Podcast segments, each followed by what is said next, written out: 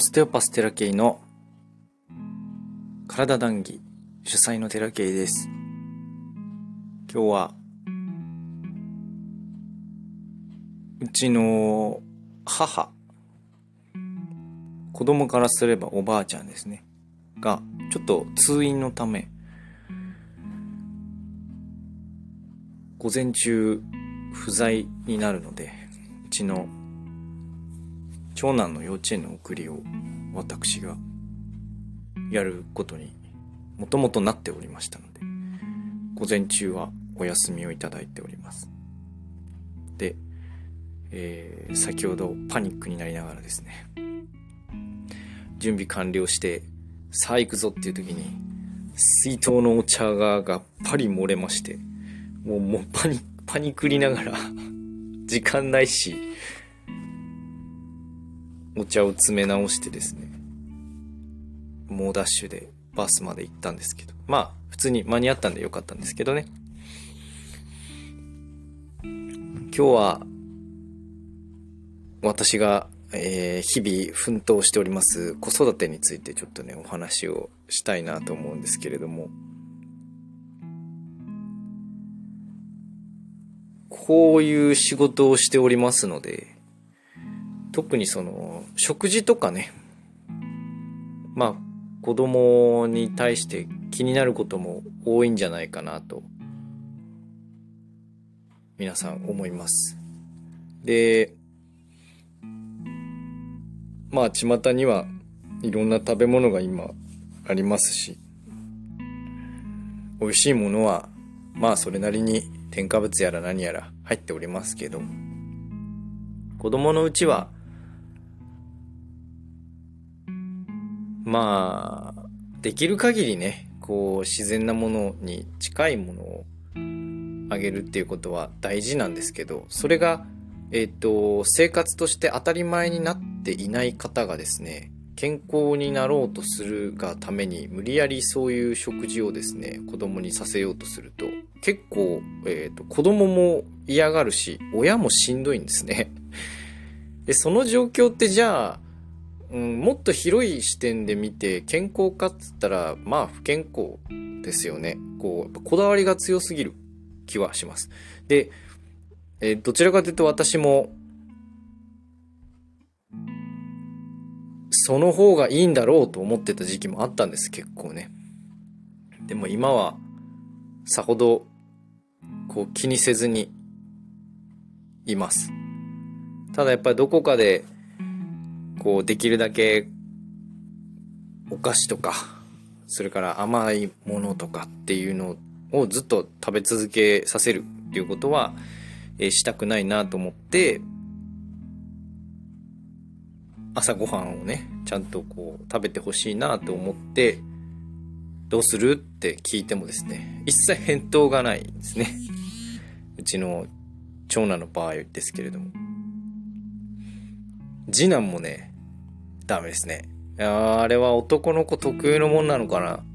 僕もそうですけど、何かをしながら話を聞くとかっていうことがまあできないですね。だからテレビを見たりとかしてると、あの、耳にですね、こう、耳栓つけたんじゃないかっていうぐらいですね、何も話を聞いてくれないですね。えー、5歳と今3歳です。5歳になったばっかりですけどね。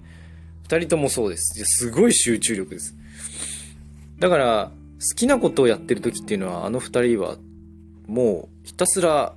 集中できるタイプの人間だと思うので早くね、えー、好きなことを見つけたいな見つけてあげたいなと思うんですけど。今朝もね食事をこう食べるって聞いてもですね一切返答がない。であの急に食べたいとか言い出して何食べるって聞いて。でこれあるこれあるこれあるよって言ってもどれにも返答しないんですね。え、食いたいんじゃないの？みたいな。食べたいって言ったのになんで返答ないの？っていう。で、まあ、だんだんだんだんこうイライラしてくるわけです、こっちも。何なの？っていう、その、あるあるかもしれないですけどね。こう、自分たちの意見っていうものが僕はね、客観的に自分を見るというのが、こう、習慣的になってますので、えー、自分のことを客観的に見てみた。そしてノートに書いてみたんです。もういいやと思って、ほっとけと思って、もうノートに一回ちょっと自分の状態書き出してみようと思ってさっきやってみたんですね。そしたらまあ気づくことがありまして、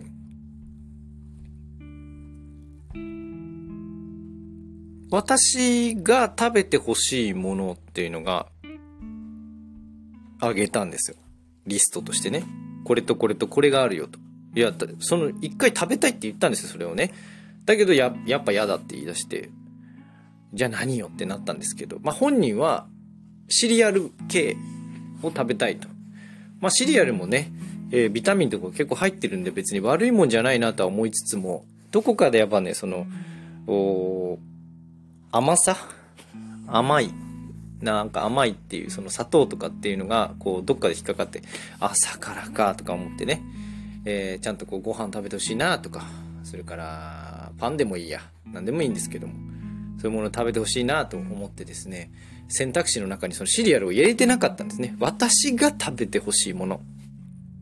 私がこうしてほしいことっていうことは伝えているのに、向こうがこうしたいということは私たちは聞いてなかったんですね。あ、ちょ、順番逆じゃないかと。向こうの言うこと聞いてないから私が、の意見が通らないんだと思ってですね。ちょっと盲点だったんですよね。まあ、全部が全部じゃないですよ。全部が全部じゃないけど、向こうの言うことばっかり聞いてたら、キリがないと思ってるんだよ、いつも。毎日、これ欲しい、あれ欲しい、ああしたい、こうしたい。まあ、限度はありますよ。限度はあるけど、そこのその食事に関してのこだわりは別にいいなっていうことを客観的に思ってですね、もう普通に、あの、シリアルをあげたんです。まああげたらまあニコニコしてるもんで、それはこちらの言うことも通りますわね。着替えてとか、はい準備するよとか、下のその下の階に行くよとか、はいそろそろだよとかいうのもちゃんと言うこと聞いてくれるんですよ。ああ、これは、面白い、面白いというか、知らなかったっていうかもう、まあ、気づいてなかったんでしょうね、私自身がね。気づかされましたね、子育て、こう、子供、長男。なんでこんな言うこと聞いてくんないのかなと思ったら、私が言うこと聞いてないからだと思って。毎日毎日じゃないですけどね。本当にこう、疲れてる時、私自身も疲れてる時、それから、えっ、ー、と、長男も疲れてる時っていうのは、こう、どちらの意見も通らなかったりします。ので、もういいやってなっちゃうんですけど、それはそれで OK で。ただこういう朝ね、こう、時間が迫ってる時に、こう、なかなか言うこと聞いてくれないなっていう時って、実は、大人側、親側が子供の言うことを聞いてない場合があったりするかもしれません。これ可能性ですよ。可能性ですけど、ただ一つ、えー、そういうことがあったので、食事という点において私のこだわりを捨てて、まあ、ある意味こう執着だったんですよね。こうなってほしい。これを食べてほしい。こうじゃなきゃいけないみたいなね。それを一回置いといて、えー、普通に子供が食べたいものを食べさせたら、こちらの意見が通ったっていう経験があったので、ああ、これはまあ、一つの経験値として、ありだなということでシェアをさせていただきました。それからもう一つですね、こう、私はよく、妻にイライラするんですね。妻がイライラしてるので、はぁと思ってね、朝からなんでこんな怒ってんのみたいな 寝れないのはわかるそのね、長男がすごいとんでもないので、その睡眠を妨害してくるので、それはもう仕方ない。それはわかる。で、体疲れてるのもわかる。わかるんだけど、わかるんだけど、もう少し何か、こう、笑ってほしいなとかね、こう、穏やかでいてほしいなっていう日々がですね、まあ毎日続くので、まあこちらも、こう、同じようにイライラしちゃうわけなんですね。で、それもね、ノートにこう書いてみたんです。ふとね、思ってね、ノートに書いてみた。そしたら、まあ嫌なら、やんなくていいんですよ。私としては。私やるから。嫌ならやんなくていいんだけど、いやいややられるから、なんかこっちもいやいやいやならやんなくていいよっていうことをね、思うんですよ。で、嫌なことは嫌って言ってくれたら、こっちとしても楽なんですけど、っていうね、ことを書いてたわけですよ。あ、そしたら、あ、あっと思ってね。僕が嫌だと思うことを伝えてなかったなと思って。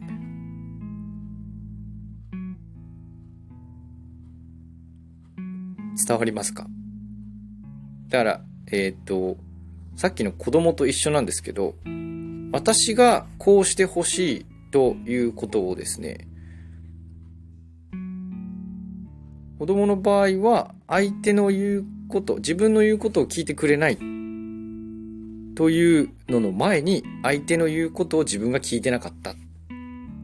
ていうことでしたよね。妻の場合は言ってほしい。相手に言ってほしいと思う前に自分が言ってなかったっていう逆パターンですよね。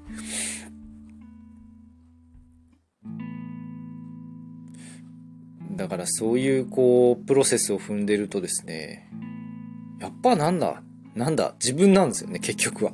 結局は自分がこう何か不具合があるから目の前が不具合になってんだなと思うまあちょっと妻の方は実践してみないと分かんないけど前からそうなんですよ前から多分僕が伝えてないんでで伝えたらね何かこう何度も何度もですね僕は何か自分の思っていることというのを伝えたら相手が怒っちゃったとか傷ついちゃったみたいなことが何度も何度もあったんですね。言葉を選ぶということが僕はできなかったんですよ。思ってることポロって伝えて。言葉選びがすごく下手だったので、本当に、うん、10代後半から20代の前半にかけて、すごく、こう、いろいろこう、指導こういう時はそういう言葉使っちゃダメとか、なんかこう、礼儀、礼節みたいなことをですね、ある方を通してね、あるこう、まあ私の、そばにいた上司の方が いろいろ教えてくださるんですけど、そういう時はそういう言葉じゃないだろうっていうようなことをですね、こう、伝えてもらったりとか、こう、されたんですけれども、その、こう、修正と言いますか、強制と言いますか、それがね、度が過ぎてたのかわかんないけど、もうなんか、どんどん言葉がね、出なくなってったんですよ。その当時から。こういう誰が聞いてるかわかんない時っていうのは、まあまあ伝えられるんですけど、相手の反応がある時っていうのが、すごく言葉に詰まるんですね。あ、この言葉言っちゃダメだとか、ダメだったみたいなのを予測してしまうんです、先に。だからこういうことを伝えたら、この、この状態でこういうことを伝えたら、まあ火に油注ぐだろうっていうこと、大体予想ついちゃうんですね。だけどそうじゃない時に、いや実はね、あの時ねっていうことを伝えるのは別にいいじゃないですか。ちゃんと冷静になって言葉を紡いでるわけですからね。で、相手にこうしてほしいということを伝えるんじゃなくて、自分がこう思ってるっていうことを伝えたらいいんだと思うんですよ。もっとこうしてほしいって伝えたら相手嫌じゃないですか。だけど、自分はこう思ってるんですっていう言い方だったら一意見として捉えられるんじゃないかなと思うし、こういうポッドキャストって私がただこう思ってるってことを喋ってるだけなんで、あんまりその、うーん、ああしてください、こうしてくださいっていうことは知ってないんですよ。だから、あの、受け取ってくださる方は受け取ってくださるということになるんですけれども、なんかそれをやればいいのかなというのが今のところですね。まだちょっとね、こう、自分が反応してしまう、その、相手を傷つけてしまうということに、まだ反応している自分がいるので、そこら辺がまだ自由になってないんですよね。まだ訓練しなきゃいけないとこだなとは思うんですけど、だから自分がこう思うということは、多分みんな伝えていいと思うんです。それにどう反応するかは、聞いたことの中に何があるかなんですよ。同じ言葉を言っても何も反応しないっていう人もいれば、だ逆にそのいい効果を及ぼす、してくれる方もいて、で逆にその、傷ついてしまったりとか、っていうこともあるわけなんですよね。で、それって結局、私はこう思うという意見なので、あなたにこうしなさいをしているわけじゃないので、それで傷ついちゃうってことは結局傷ついた側の内面の問題なんですよ。もう私の中にこう思うということはで出しても、私には何らないわけですよ。私の意見だからただのね。それを聞いた側の反応がそれぞれあるんですよね。だから炎上するっていうのってよく最近あるじゃないですか。いや、あの、ペロペロはやばいっすよ。ペロペロはだってもう倫理上というかまあ、まあ、あれは明らかに、こう、なんていうかな、誰かを、が傷つくのはもう目に見えてるじゃないですか。あ、ああいうのを言ってんじゃなくて、私はこう思うということに対して、いや違うっていう反応をすごいしてしまう、この世の中の方が問題なんじゃないかって思うんですよ。別に、たかが、たかが一意見だろうって思うし、炎上っていうのも多分誰かがそう意図してそうしてるんで、別にどうでもいいんですけど、結局その、自分はこう思うっていう意見ってもうみんな言っていいんですよね。別に。で、それに、こう、例えば要人の方の発言とかってこう、よく揶揄されると思うんですけど、それは決定権を持ってるからであって、そうじゃない人の意見に、わわわわ言う人は、言う側の問題がすごい強いと私は思います。まあ、これももしかしたらこう、わわ言われる対象なのかもしれないけど、私の意見なんで、あの、何を言われても、あ、来ましたね。今、うちの、キジトラみかんさんが、は、お尻をトントンと、お尻をトントンとしてくれときたら、めちゃめちゃふみふみゴロゴロ。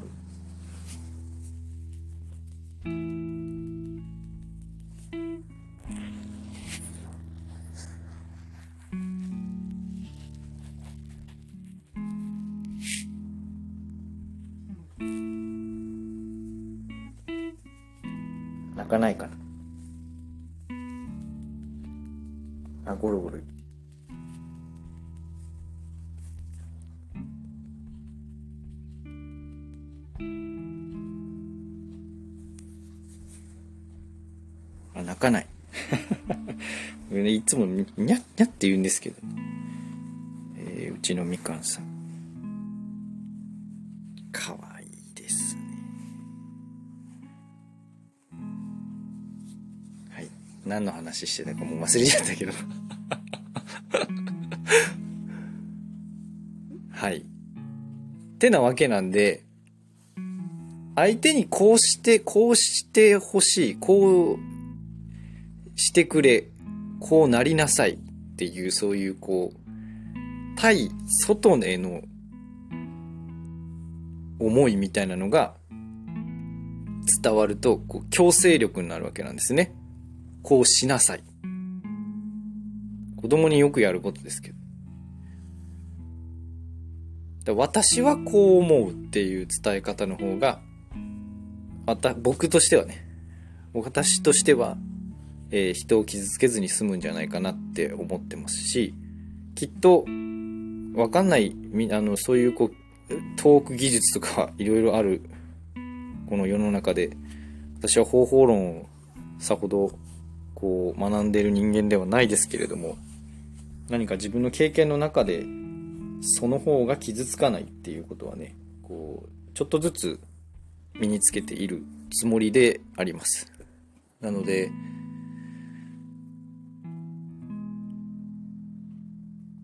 もしそういうこう自分の言葉というものにこう気をつけすぎている人はですね、自分の思いを伝えたらいいんです。自分がこうしてほしいっていうことを伝えるよりも、自分はこう思うっていうスタンスで物事を伝えてみたら、意見と相手の意見になるから、強制力がないんですね、どこにもね。だから反発しづらいのかなっていうふうには思っております。なので僕もね、まだまだ実践できないところもありますけど、私の頭の中はそういう状態で、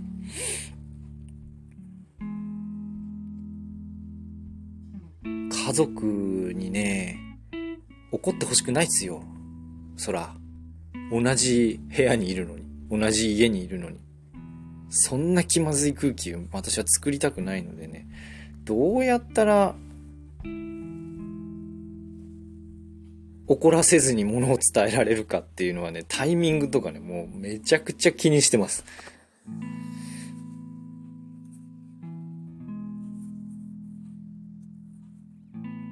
で、私もその、こう、マルチタスク能力がめちゃくちゃ低いので、子供たちと同じように、は、だから、やりながら何かするってことできないし、こう、何か注意がそれると、手を止めてそっちをやっちゃって、その手を止めた中途半端な状態を忘れるんですね。最悪ですよ。やりきらずに終わるっていうのがもう日常茶飯事なんで、もう妻の小言はもうまた最後までやってないっていうのがもう結構多いですね。もう分かってるんですよ。でもね、気になったらそっちを先にこう処理せざるを得ないと言いますか、こう、やりきってからそっちってやるとね、忘れちゃうんですね、僕。もうすぐ、すぐ忘れちゃうんです。もう。だから、本当はね、パッと思ったことっていうのを伝えられればそれでいいんですけど、やっといてとか、そっちお願いとか、でも、常時、常時ね、こう、疲れてる妻を見てたら、私がやりたいと思うので、だからいいよって言ってやっちゃうんですけど、そうではなくて、私が今この瞬間に思ってることっていうのを、お願いできるかいとかって伝えたらいいんだろうなっていうのを、こうやって喋っててよく思います。だから、私が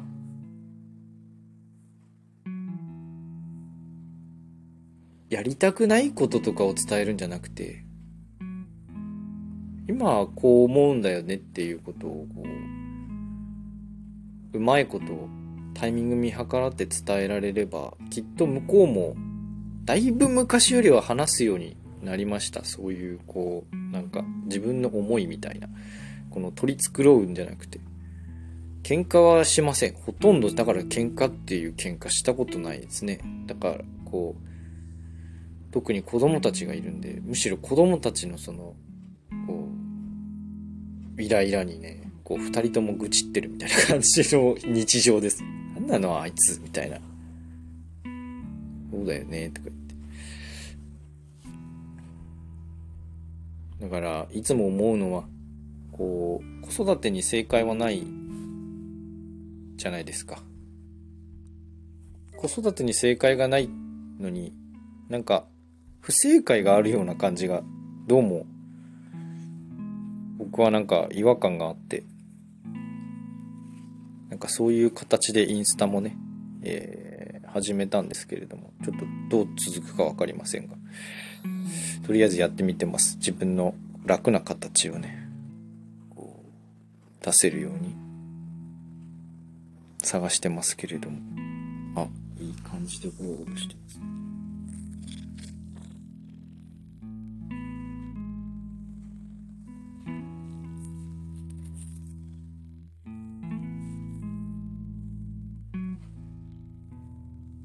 聞こえてんのわかんないけど。低音すぎてもしかしたら聞こえないかもしれないけど、結構ゴロゴロしてる。ので、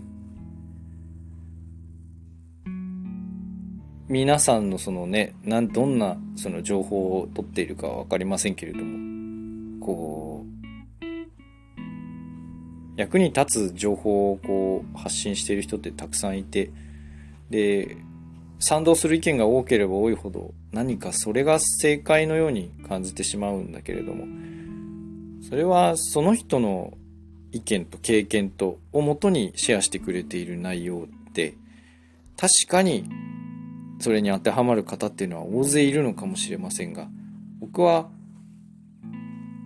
その方法に縛られたらですね何か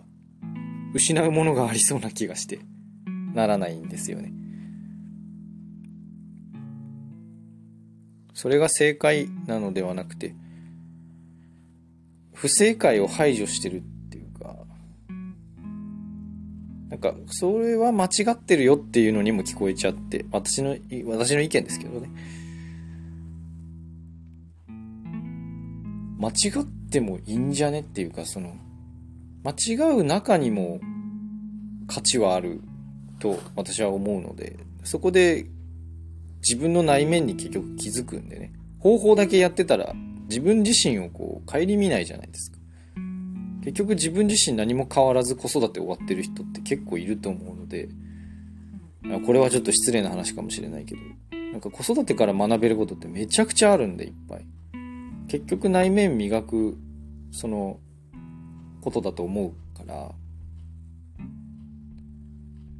どうしてもお子さんをね、授かれない方もいらっしゃるし、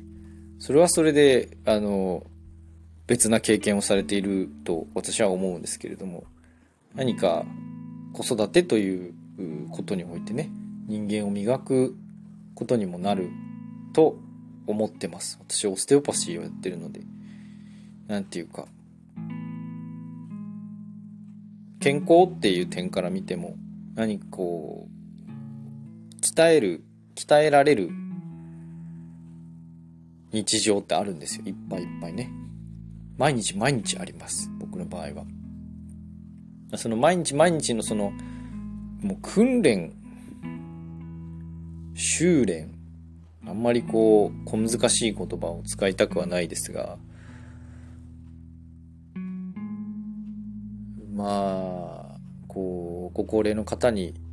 ご高齢でこう豊かだなって、心が豊かだなっていう方のお話を聞くとやっぱ毎日勉強って言うし毎日勉強なんですよ。毎日まあ自分との戦いっていうかねこの事象に対して自分はどう対応すればいいのかっていう方法論だけではなくてうんどうあるか軸みたいなものを日々確認しているというか、こう、修正しているというかのことなんだろうなと思うんですね。生活するためにお金は大事だし、仕事がうまくいくために方法、なんちゃら論っていうのもたくさんあるから、それは全然 OK で。ただ、全部が全部マネージャー、僕のことですけどね。全部が全部がマネージャー意味がなくてその方法でうまくいった方っていうのがたくさんいらっしゃったとしてももしかしたら99%の人がうまくいって残る1%かもしれないんですねだから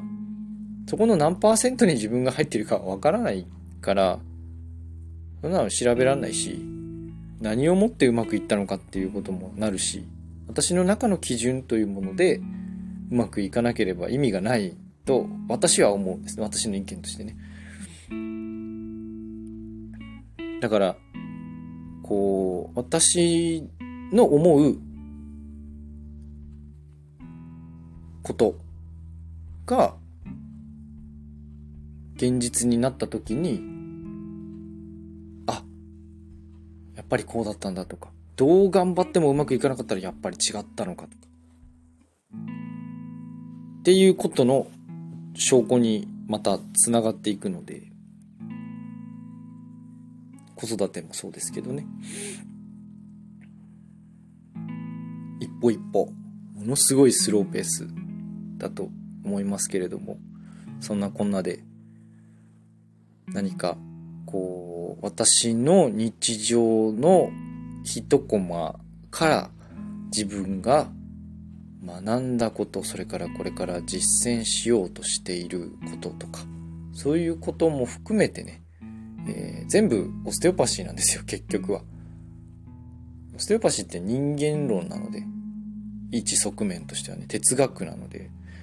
どうすればこう体っていうものが健康になるのかっていうのの一つの側面が例えば心のことだったり、えー、直面した問題に対する解釈だったり。それによってこう心に余裕が出た時に体も一緒に余裕が出るよっていうのが私が今考えていることでありこのポッドキャストで伝えている内容もそういうことなんですね結局ね。ストレスストレスって一言でみんなこの世の中こうまとめちゃうけどものすごい種類のストレスっていうのがきっとあると思うし個人個人でこうストレスって感じるものって全然違うからだ無理がどこに無理がたたるのかっていうのは誰にもわかんない自分しかわかんないですねそんなことでって言われるかもしれないけどそれがダメージなんですよその人にとってはだから自分の意見思うことというのは言うんだけれどもそれをこれが正解だというふうに押し付けるってことだけはしないようにしてます。私自身はね。そのスタンスをこう守っていれば、できる限り傷つかない人、傷つけるという私の言葉でね、傷つけるということは減るだろうし、それから自分自身を守るため、傷つけてしまったという行為の保証を得るためというか、にもつながるなって今は思ってます。思ったことを言ってるんであって、あなたに強制しているわけではありませんというスタンスを取れるので、だからポッドキャストって僕結構好きなんですよね。聞いてくださる方が、聞いてくださる人それぞれの受け取り方をしてくれればそれでよくて。なんかそんな、そういうのがあんまり僕は周りを見ててまあ、あんまり情報を取る方ではないのであれですけども、少ないなって思ったんですよ。何か自分が合ってるから、こういう風にしてみてくださいとか、こういう方法があるんでぜひ試してみてくださいとか、そういうのいっぱいあるんですけど、それが正解ではないので、多種多様の正解があるから、できるだけ何かこう、抽象的なものを具体化して伝えるんじゃなくて、抽象的なものを抽象的なままに伝えたらいいのではないかと。そうすれば受け取り方それぞれで違うので OK なんじゃないかなっていうものとして捉えていただければなと思います。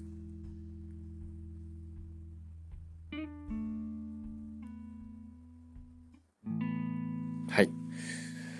れも全部僕の意見ですので、えー、参考にしていただければ幸いです。というわけで、今日の談義はここまでです。ご視聴ありがとうございました。またね。